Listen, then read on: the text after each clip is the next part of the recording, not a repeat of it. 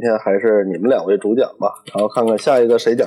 宁宁宁之远有什么要分享的吗？要不你讲一个？行，我我讲一个，还是我小时候的故事，就是大概时间差不太多吧，也就三四年级这个状态。这个小时候我住楼房，因为很小，家里就拆迁到楼房了。我们那个楼房啊，就它是一个院儿，院儿的紧里边呢是一个车棚子，就是停自行车的车棚子。这车棚子还是我们院里人自己捐的钱自己去建的。我们有一天应该是夏天，夏天大概下午两点到四点之间吧，我记不太清楚了，但是一定是下午。我们几个孩子就在里边玩，就就是也不知道玩什么，玩的可可傻了，就是小孩嘛。嗯，里边有一个，就是我们有一拿一面墙当黑板，就在那儿假装嗯报天气预报，这块儿下雨，这块儿要刮风，就特别傻傻孩子嘛。他这个我知道，他这个特别猛，是吗？就就是 我喜欢这个。然后然后就是我们正在那儿傻玩的时候。就听见咚一声，特别大的一声，我们就回头，因为这车棚子里除了车以外啊，它还有别的，就是谁家的旧家具搁进去，然后可能再搁点杂物，因为它是自己出资建的，也没有人看管，因为我们是个院儿，然后然后所有的这种家里不要的破烂全往里堆，咚的一声就是什么声呢？就是使劲关门的声音，然后我们就去找这到底是个啥呀？然后。风吹的还是什么？那天应该是没什么风，因为我记得那天我们都特别奇怪。如果有风的话，我一定会会会说是不是风刮的，但是没有。然后我们就最后就奔着那个有一个柜子，我们说是不是这柜子吹开了？那柜子吧是一个两面开的柜子，每个柜子上有一个不一样，不能叫把手，就是一个圆圈凸出来的。然后左边我记得特清楚，是左边的吊变成一个窟窿，右边那个还在。说是不是这柜子的事儿啊？然后有一孩子就伸手就拉那个柜，一拉没开开。我说这个这东西还锁上了，还有锁呀？我们看了也没锁，就是拉不开，拉不开。有一个孩子就往里去看，从左边那个窟窿眼儿往里去看。然后他说，就一边看一边就说，说里边好像有只手。然后我说有人啊？然后他说。反正就看一只手，然后我们就拉那柜子，怎么都拉不开。然后这时候就感觉会有点害怕，因为我觉得这事儿就不正常。然后那几个孩子也会也害怕，我们就从那个车棚子跑出来了，一路跑跑到我们那个院子入口那个位置，然后我们就在那儿说这件事儿，说这件事儿，正好就来了几个稍微大一点。朋友可能比我们大几岁，然后我们就跟他说，因为平时我们可能也一也是一块玩的，都认识也熟，然后就跟他说，他说走走走，带我去看看，我也看看去。然后这样，我们就带他又回去了。回去他就在那儿看，他说是有只手，但是但是这不像会动的呀，就就是他看那个东西是静态的。为什么我说这个？一会儿我会说，因为我也往里看，然后他就没觉得是个什么事儿，然后我也特别好奇，我说都看了，我也看看吧。其实我小时候还挺怂的，然后好奇心也大，然后我说我也看看。我的天，我这一眼看着我就毛骨悚然的，就我的印象里，我从那个孔里看，我不知道你们有没有那种那种感觉，就突然看见一个东西是无限大的，是特别特别大的，就大的让让人无法形容的。就是我一看，我因为一个柜子应该没有多大，就伸手就能摸着那头了。但是我看进去里边，感觉特别大的一个空间，特别特别大。然后那只手，他们说那只手我也看见了，但是我看的是动态，就是一只戴着就像戴着黄色的那种胶皮手套似的。但是这个手套不是只到手腕，它是整个这只胳膊都是黄的。然后这只手特别特别长，长到什么程度？就是估计得有得有个十几米那种。然后自己跟自己就像蛇一样盘着来回动，一密密麻麻一大团，全是胳膊。然后最后头上有一只手在那动，然后嗷嗷一嗓子，我们就跑了。然后这件事儿到此。就那天的事儿，就到那，我们就没敢再回去。然后过了有几天，我以为这事儿都完了，因为孩子吓一下就过去，我心可能也大，从小就心大，然后我就不当不当回事了。过了，我不记得是几天，还是一个星期，还是一个月，反正也是我小时候。有一天，那天应该是晚上四五点钟，我回家，我们家住一门，特别正常，我就是特别正常的回家。我那个。我们这楼啊，我说一下，它进门就是楼道，往左是上楼梯，是一层；往下往右是下楼梯，是地下室。它是带地下室的这种房子，然后地下室呢下去也没有什么门，然后就是左边两两户，右边两户，我们一层是四户，然后其实底下没什么没有灯，那会儿九十年代的时候是一片黑的，除了外边一点能照进去的一点阳光，再往下是一片漆黑的。我那天特别正常的就回想回家嘛，我们家住四层，正常我就应该上楼走，但是我那天一进楼道门，我就看见一双一只一只黄色的手从地下室拐弯地方转过来，然后对着我就要抓过来，就是这只手特别长，特别长，是从底下看不见胳膊不看不见肩膀的，就是胳膊伸出来，然后一直伸长，一直伸长，就往我脸上要抓，一下就跑出去，因为我刚踏进楼道门，我一下就跑出去，给我吓的。那会儿那会儿太小了，真是吓吓坏了。然后跑出去一回头，看见没东西了，没东西，我就站在我们楼最前面这儿。我说这怎么办啊？回不去了。然后心里也害怕，也不敢进去了。正好过来一个人，这人住在一层，是一个爷爷，问我说：“你在这儿干嘛呢？”我我我跟那爷爷说：“我说我刚要回家，地下室伸出来一只手要抓我。”他说：“入手啊？走回去。”然后这爷爷就带着我回去了。关键这爷爷是住一层，我们家住四层。他一拐弯到了，就剩我一个人，然后我特别害怕。当时现在说觉得好笑，那会儿真是害怕极了，一边往后看着，一边往上爬，然后就特别担心那个楼道一上一下那个错口的地方会伸出一只手来，特别害怕。然后我这个事儿一直害怕了好久，就是我应该上初中的时候都有习惯看着楼梯拐角的地方上楼梯，然后但是这只手从那之后就再没出现过了。嗯，这是我我我我我小时候经历的一个故事。嗯，这个我我虽然知道这故事，刚才他讲的时候还是起了一身鸡皮疙瘩。我小时候也是特别怕那个楼梯那个拐角，就是一直要盯着，就是每上一层就要盯着下一个那拐角。对，因为我因为这件事儿，其实后来我听了好多故事，然后就别也自己找了一些。没找着合适的，就是跟我这个相似的。我特别奇怪，我我不知道是我当时小时候精神不好，还是幻觉，还是真的碰见东西了。但是我我确定我是我的意识肯定是看见了，而且两次那个东西是非常相似的，一次在柜子里，一次出来抓我，特别特别的清楚。但是我听别人碰见的东西，基本没有跟我类似的，哎，也是我挺遗憾的。不知道什么时候能碰着个相似的难友。你你你听说过那个 SCP 基金会吗？哦，我听说过。就是我感觉你刚才说的这个故事特别像那里边的东西，是吗？那个那个我听说过，然后我也去过那个网站，但是太多看不下去了。对，因为他那个是纯虚构的，但就是因为那个是就是所有的就是在里面玩的发发东西的人也都知道那是假的。嗯嗯。呃，但但是就是他们创造的那类的东西啊。怪异程度和你刚才说的那特别像，是，对对对，我我我，确实很少听说这类的，就是你这个它跟传统灵异的那种感觉非常不一样，嗯，它有点那种现代灵异的那种感觉，都市传说。对，就是我，我也是有这个，要不然我就一直想找一个能跟我这个能比较吻合的。然后我自己其实也怀疑，是不是小的时候我出现过幻觉，或者有这方面的，比如说梦游什么。但是我小时候，我家长说可能我会有一些，就是睡着睡着起，突然起来跟他们说话什么，就但是我自己都不知道。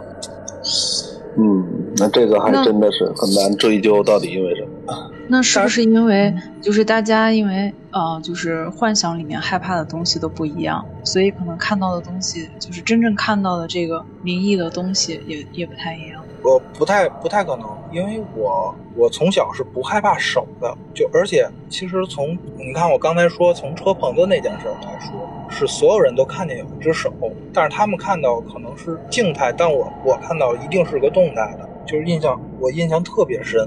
自那个那件事之后，其实我做过很多很好几次噩梦，但是跟手没关系，就是会梦见无限大的东西。就我我不知道我怎么给你们解释，就是就是大到你根本就无法形容，就是星辰那么大，一颗巨大的行星向你撞过来的那种感觉。哇，太科幻了！我觉得你真的是一个新的灵异风格。虽然是发生在你个人身上的事儿，但是听起来特别的不常规。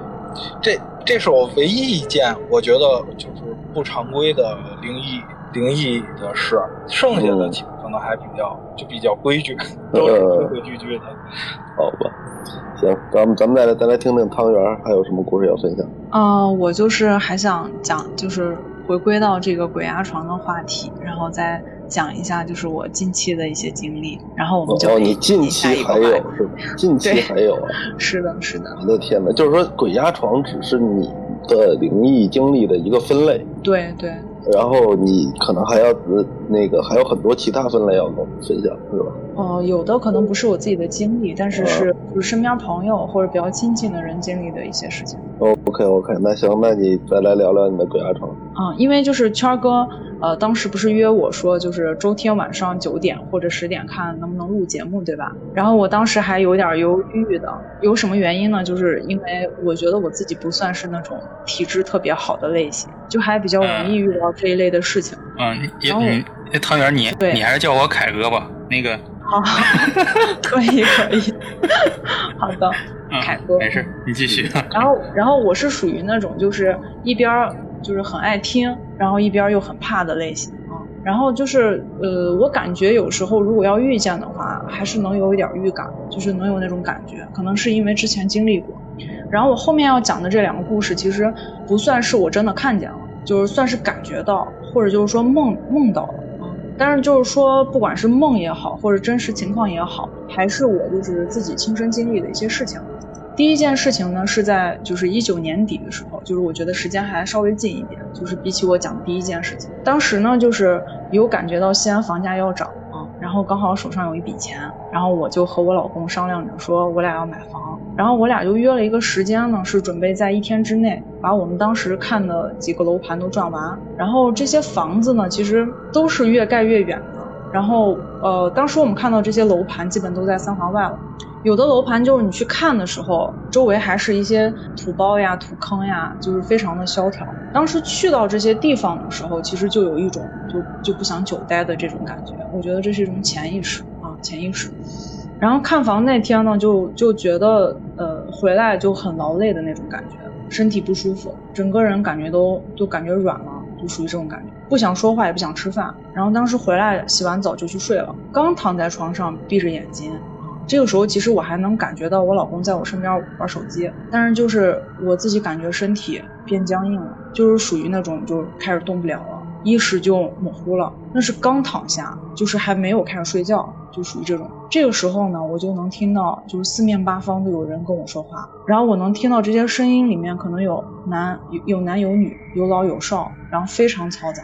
我就开始挣扎，就是想睁开眼睛。这个时候就感觉眼皮特别重，就身体就动不了了。最后还是我老公，因为他还没睡着，他发现我有点不对劲儿，就推了一下我，然后我才像是一下就放松了，就没有这种感觉了。那天晚上也就是开着灯睡了一夜，也没发生什么其他的事儿啊。就是第一件事情是一个这样的情况，然后第二件事情呢，就是在前几天就发生了。那我和我老公呢，一般就就是我俩会凑时间休假，休在一块儿。然后那天呢，也是就是在家打扫完卫生，吃完饭就已经四五点了。就是四五点钟的时候呢，就是他去看动漫，我就睡觉。他是一直都待在就是我们家的小房间里的，然后我是在那个客厅沙发上睡觉，睡得正香呢，我就听见他电话响了，一下子就感觉惊得我心脏都要跳出来了，就是突然有一个声音，就跟早上那个闹铃响是一样的感觉，然后我就下意识去听他讲什么了，就还听得非常清楚，是个骚扰电话，然后他应付了两声就把电话挂了，恍惚间就是我我感觉那个时候特别恍惚，我就感觉自己起来了，就是我能感觉自己从沙发上起来了。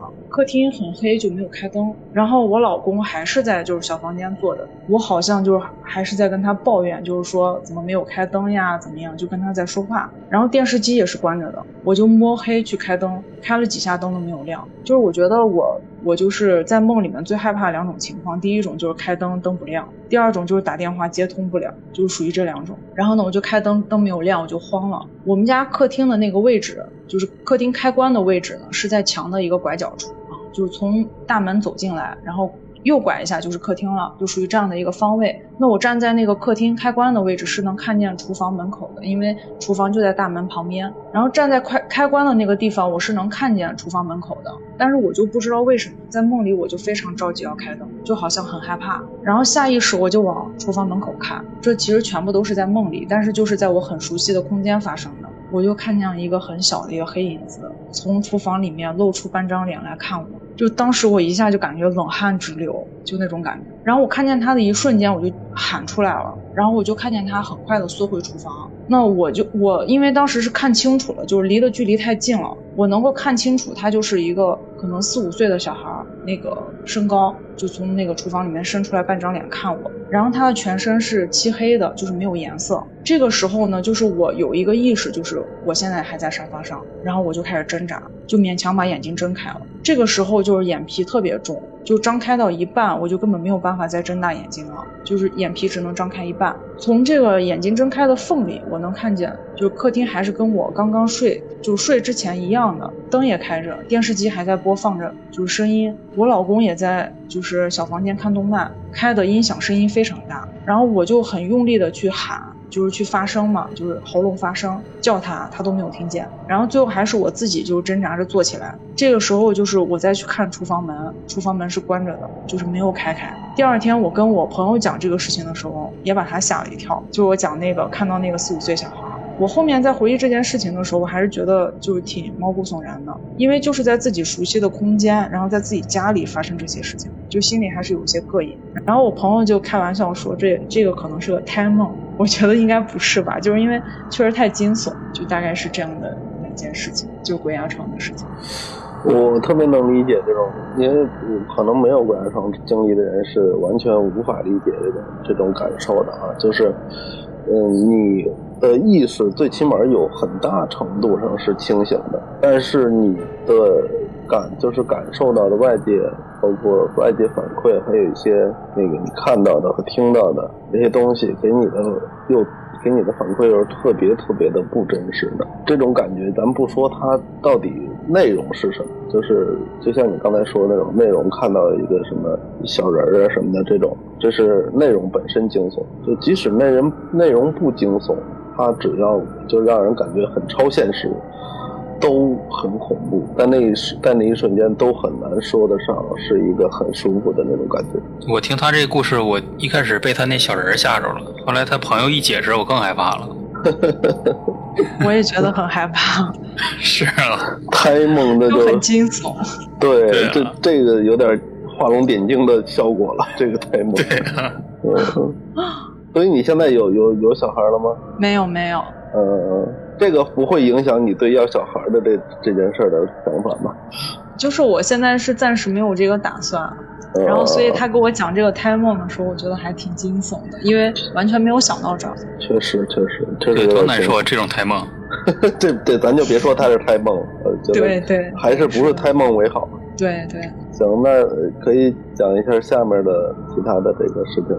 好的，嗯，就是我要讲的下面的事情是我奶奶经历的，嗯，就是这个故事跟我讲的第一个故事有一些关联，嗯，因为就是我经历了第一个故事，就是我说的，就可能看见那个黑大衣，然后就在经历这个故事之后的某一天，我就去我奶奶家。啊然后我就刚刚好给他讲了这个事情。我奶奶这个人，她是属于那种就是什么都不害怕。然后她现在八十多岁了，也一直都是这个样子，就是什么都不害怕。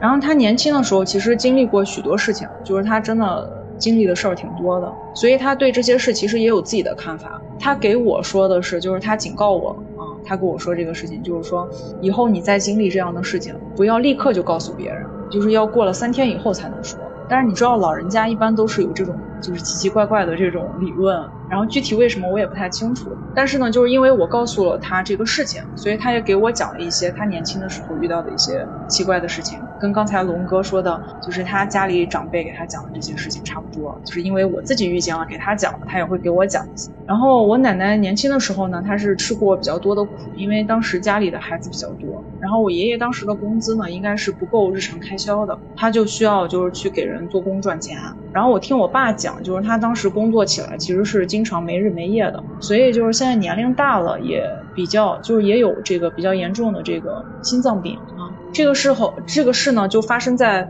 他有一天上白班的时候啊，也就是在白天发生。我奶奶当时工作的地方呢，其实是一个类似四合院的一个带天井的一个房子。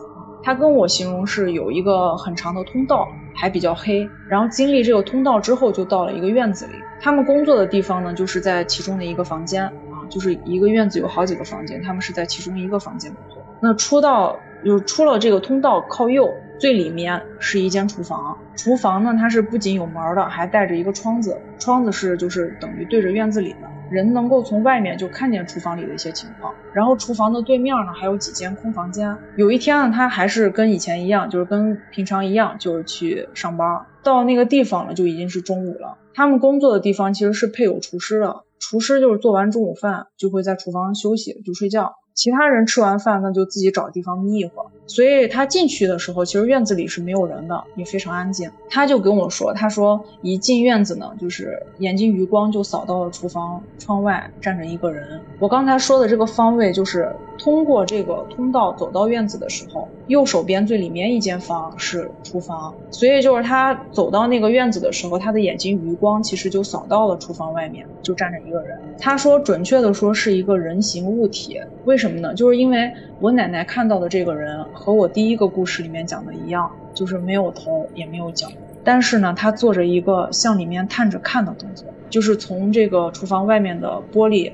往里看。然后我奶奶讲到这儿的时候，其实我是有一点毛骨悚然的，因为她描述的这个细节确实太真实了。但是呢，我奶奶当时是没有大喊大叫的，也没有靠近厨房，就直接走到工作的那个房间，进去找了个空椅子坐着睡觉。因为她本来不害怕这些事情。后来这个事儿，她真的过了好几天才跟这个厨师说，就跟他说的一样，三天之后才能说。然后厨师知道之后就很很害怕，然后也没有再敢在这个厨房里面睡过觉了。然后这个院子的故事呢，其实还没有结束。因为我奶奶给我讲了两个小故事，基本上都是跟这个院子相关，也是在一天就中午午休的时候，然后我奶奶呢，她是把板凳儿挪在那个工作室的外面，坐在上面，把头枕在那个胳膊上睡觉，也是迷迷糊糊的，她就抬头看了一下，就看见对面空房间的梁上挂了一个人，在前后摇晃。她当时的第一反应就是有人上吊了，但是呢，当她清醒一点再看过去，就梁上什么都没有了。他马上就明白可能是看见东西了，但是他也没害怕，就继续枕着手臂睡了。这些事情其实后来也就没有再发生过了，或者有，但是他没有再跟我讲过了。就是记得我奶奶说，就是那个年代确实很混乱，所以就是很多人可能因为各种原因就死了。其实也就是他他认为啊，其实也就是没什么值得害怕的，但是得对这些事情抱有敬畏。他这个人就是一辈子其实就是做事坦坦荡荡的，所以他也就不太害怕这些事情。这就是关于我奶奶给我讲的一些事情。那就也就是说，其实这些事儿都是他已经不是就是年龄年龄年龄比较大成年人的状态下发生的了，是吧？对，应该就是那个时候，应该他是三四十岁的一个年龄。对，所以而且有我我听的意思就是说，有些是在白天，还是都是在白天？两件事情都是在白天，在中午的时候。还是在中午？对。这个就有点有点悬了啊！一般来说都都得是晚上。我我听说就是，其实子时的时候是阴气也是比较旺盛的，就是阳极必反，不是叫什么？物极必反嘛，就是所以是正午的时候阴气也是很很很大的。哦，这样子。我们就是我家乡呢是有种说法，就是因为我家乡河流比较多，嗯啊，就是有一个汉江啊，可能有的人就能猜出来在哪。就是呃，我们当地有一种说法，就是说中午的时候是不能下河游泳的。哦，对，就是不能，比如说十二点到两点这个时间段是不要接近水的，有这个说法。哦，不知道是不是跟宁津这边说的这个有关？听起来好像是。是的。那怎么样？还有还有其他的要分享的吗？宁津还有吗？我讲一个吧，我讲一个也是我听来的，这个。这故事应该是去年听的，就是平时因为我养了一只狗，我们小区就是前后楼有几个一起遛狗的朋友，这是我们一块遛狗的时候说的。就这小区现在还在，因为去去年我们还还一块遛狗嘛，我们还住在里边。他住在我们后边一栋楼上，他们家住顶楼五楼，我们这小区五层。然后他说他以前。应该是他初中时候的事儿，就是其实也挺往前了。往前倒的话，初中可能也就是九几年、九五后吧，这么这个时候。然后他他们家两居室，他跟父母是因呃，他他不跟父母一块住，他住在小卧室。然后他其实自己是什么都不知道的，但是他妈说，他有时候晚上起来时候看这孩子是坐在床上的，然后他就很奇怪，他觉得这孩子是不是有异呃不叫异症，就是梦要梦游啊还是什么，然后就特别奇怪。有刚开始呢，就是会进去，然后看看这孩子，给他弄就是让他躺下睡觉什么的。然后后来有一天，他发现这孩子在说话。然后，然后他就跟这孩子说：“你这是说什么呢？一个人念叨什么呢？”然后孩子就特别木讷，跟他跟他妈说：“说那个，说这个床前面这块从底下钻上来一个女的，然后说这个女的以前住在这儿，然后怎怎么怎么回事然后他妈就急了，他妈就拿着菜刀，大半夜的就开开始在那个屋子里去去去大骂骂街。然后，然后自那个那次骂完之后，然后这个他那个孩子就没有没有再梦游了，就晚上不会再起来看，嗯，不会再坐起来了。然后我们那天遛狗的时候就说这个事儿，说这个事儿的时候呢，这就是他身上那件故事嘛。然后其实我们当时以他第一视角听说，比我说的更详细，更害怕。然后这个时候，另外一个遛遛狗的一个朋友说，说他爸。他爸以前也碰见过一个事儿，也是在这小区里。就他爸那会儿跟朋友在家喝酒，喝的大概十点、十一点吧。然后酒喝完了，然后就是父辈这些朋友喝酒呢，没酒了就让他出去买。然后他哦，不是让他出去买，对不起，我说错了。他父辈这些人喝酒。把酒喝完了呢，他爸说就去买去，然后这个孩子在家里得待着，但是没睡觉，所以他知道这件事儿。然后他爸回来的时候特别慌张，然后他那朋友就问，就是他那些叔叔就问他爸说怎么了怎么了？他爸说刚才我出去时候，路边上碰见一个女的，就往旁边一站，穿一身白色的连衣裙，然后就站在那儿。他爸去买的时候不觉得有什么害怕的地儿，所以就站一女的嘛。然后回来的时候，他爸还是能看见这女的。然后这女的一直低着头，也不看他爸，因为走来走去就你看一眼也正常。但一直低着头，也也不是玩手机，就往那一站，没有表情。然后他爸就特别害怕，然后就跑回去了。然后其实那次他也不知道他爸看见的是个什么，但是他就觉得他爸应该是看见东西了。就是这是我们小区，就是我我我这两个邻居在这小区里碰见的事儿。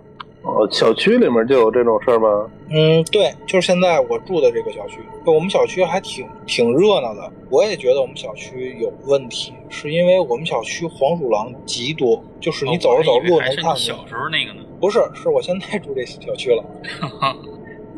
那你一是灵异界的柯南呢？你到哪儿没有事儿？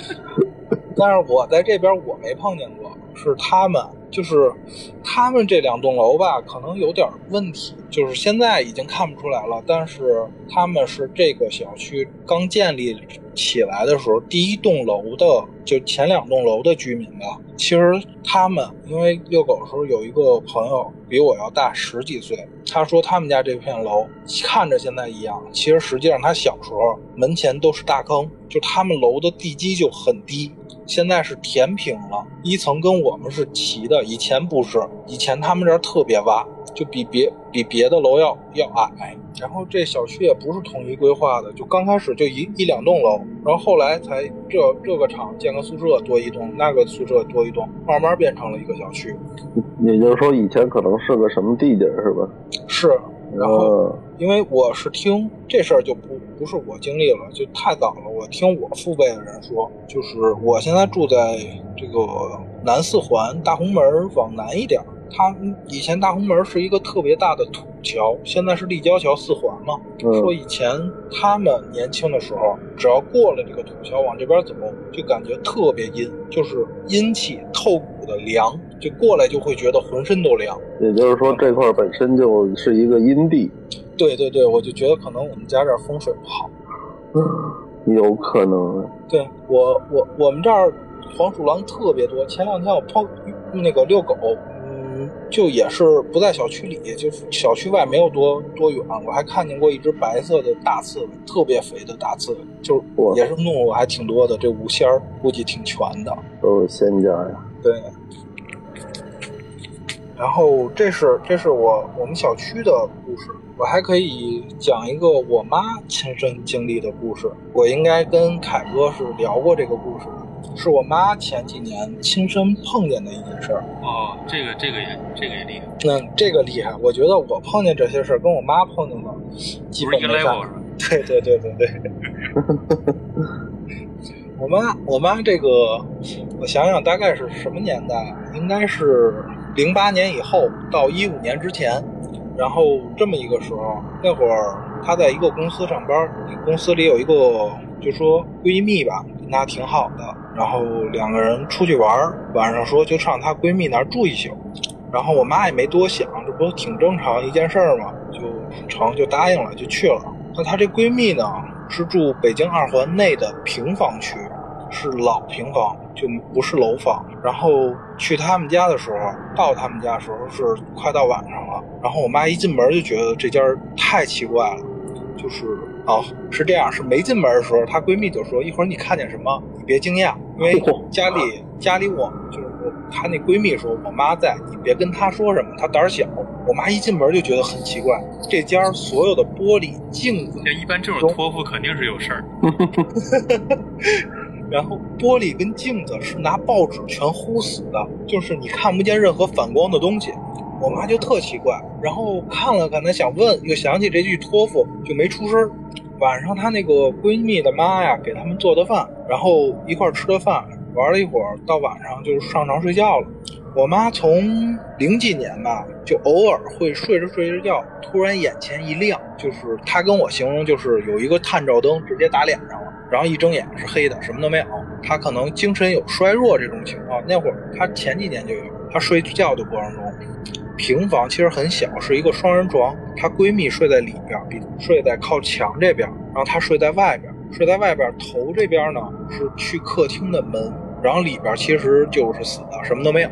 然后我妈睡在这儿，突然感觉眼前一亮，然后吓她一跳，这肯定要吓一跳，谁都是睡着睡着好好的，一亮，啪就睁眼了。睁眼了，其实她已经习惯了，知道啊，又闪了一下。刚要睡的时候。然后他就余光就看见从门门从客厅往卧室进了飘进来一个男人，就是我妈原话说就是飘进来的。我说不是走进，他说不是，就是特别平滑的过来，就头是不动的飘进来，然后从他们面前，就从我妈面前走过去了，就飘过去了，一直飘到井里边，对着最里边那个墙是没有路的，然后在那儿，我妈说就这个鬼。哗的一下，把这个墙感觉就凹下去了，就是三 D 的那种感觉，直接墙凹下去了。然后那个那个男人就穿出去，然后这墙就恢复到平了，就这个事儿就过去了。然后我妈就吓吓得不行不行了，赶紧就拉着她闺蜜的手，然后摇她说说你醒醒你醒醒，你们家有鬼。然后她闺蜜醒了，说哎没事儿，经常看见，接着睡吧。搂着我妈就接着睡了。我去，这也太夸张了吧！对，特别，我妈给我讲的时候说太可怕了，那那件事儿，就是她那个闺蜜夸张到什么程度？说他们俩一块儿去逛街的时候，在十字路口等红绿灯，旁边过来一个尼姑，对着她闺蜜鞠，就是合十鞠了一躬，然后念了一段经，转身走了。我操！就就就这个人奇怪到这么这个程度，有身份的这是。就是不知道为什么，就是可能人家能看出他他命里怎么着吧，或者他带着什么东西。然后后来第二天嘛，第二天他们走了，然后我妈就问这个闺蜜，然后她这个朋友就跟她说：“哎呀，说其实她经常能在他们这个胡同看见这奇奇怪怪的东西，就是胡同里有时候停车，她从远处回胡同看车底下，你从车底下看车那边其实站俩人，两个人像抱着似的，离得挺近的。”就感觉可能是小年轻人啊，就是在那儿偷偷摸摸的搂搂抱抱的。然后，但是实际上走近了，一拐弯走到车侧面的时候，你一看，那车其实挨着墙特别近，根本就站不了人，可能钻只狗都很费劲，就经常会会看见这种情情况。然后自那之后，我妈跟他就基本没啥太好的联系了，也没有再去过他们家了，不来往了是吧？太可怕了，太邪性了。嗯，关键是这种这个常见之后见怪不怪的这种态度，实在是跟普通人不太不一样。不一样了，对。嗯，对，就无法理解为什么不搬走。有北京北京人的痛啊，也是二环更难搬啊。是，皇城根下，天子脚下。北京人就就是家里就是一套或者全是平房，没有地儿搬，他只能等着拆迁，没有没有办法。嗯，所以越是这种古老的地方，就是越是这种灵异的事件越多啊。是。但是你刚才那个形容方式还是挺现代的啊，三 D 的墙凹进去了那个，就可能我这人太理性了，就是我妈给我形容之后，我脑子里对这件事的形容就是三 D 凹进去了。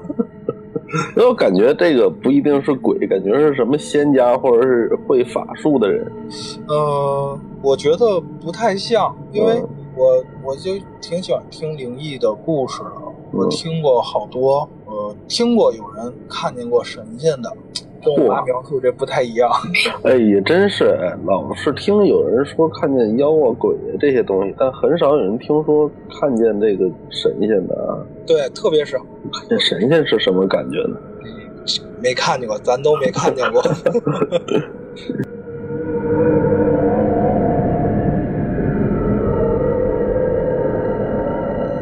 谢您的收听。如果您喜欢我们的节目，千万不要忘记订阅、点赞、分享、转发，把喜欢的声音分享给更多的朋友。感谢您的支持。如果您有精彩的故事想跟我们分享的话，也欢迎您留言或者私信主播与我们取得联系。当然，您也可以添加主播微信，主播会拉您进群，结识更多的朋友，和我们一起聊天互动，分享精彩故事。主播的微信和粗圈电台公众号都留在了节目详情中，期待与您的相遇。这里是粗圈电台，我们下期再见。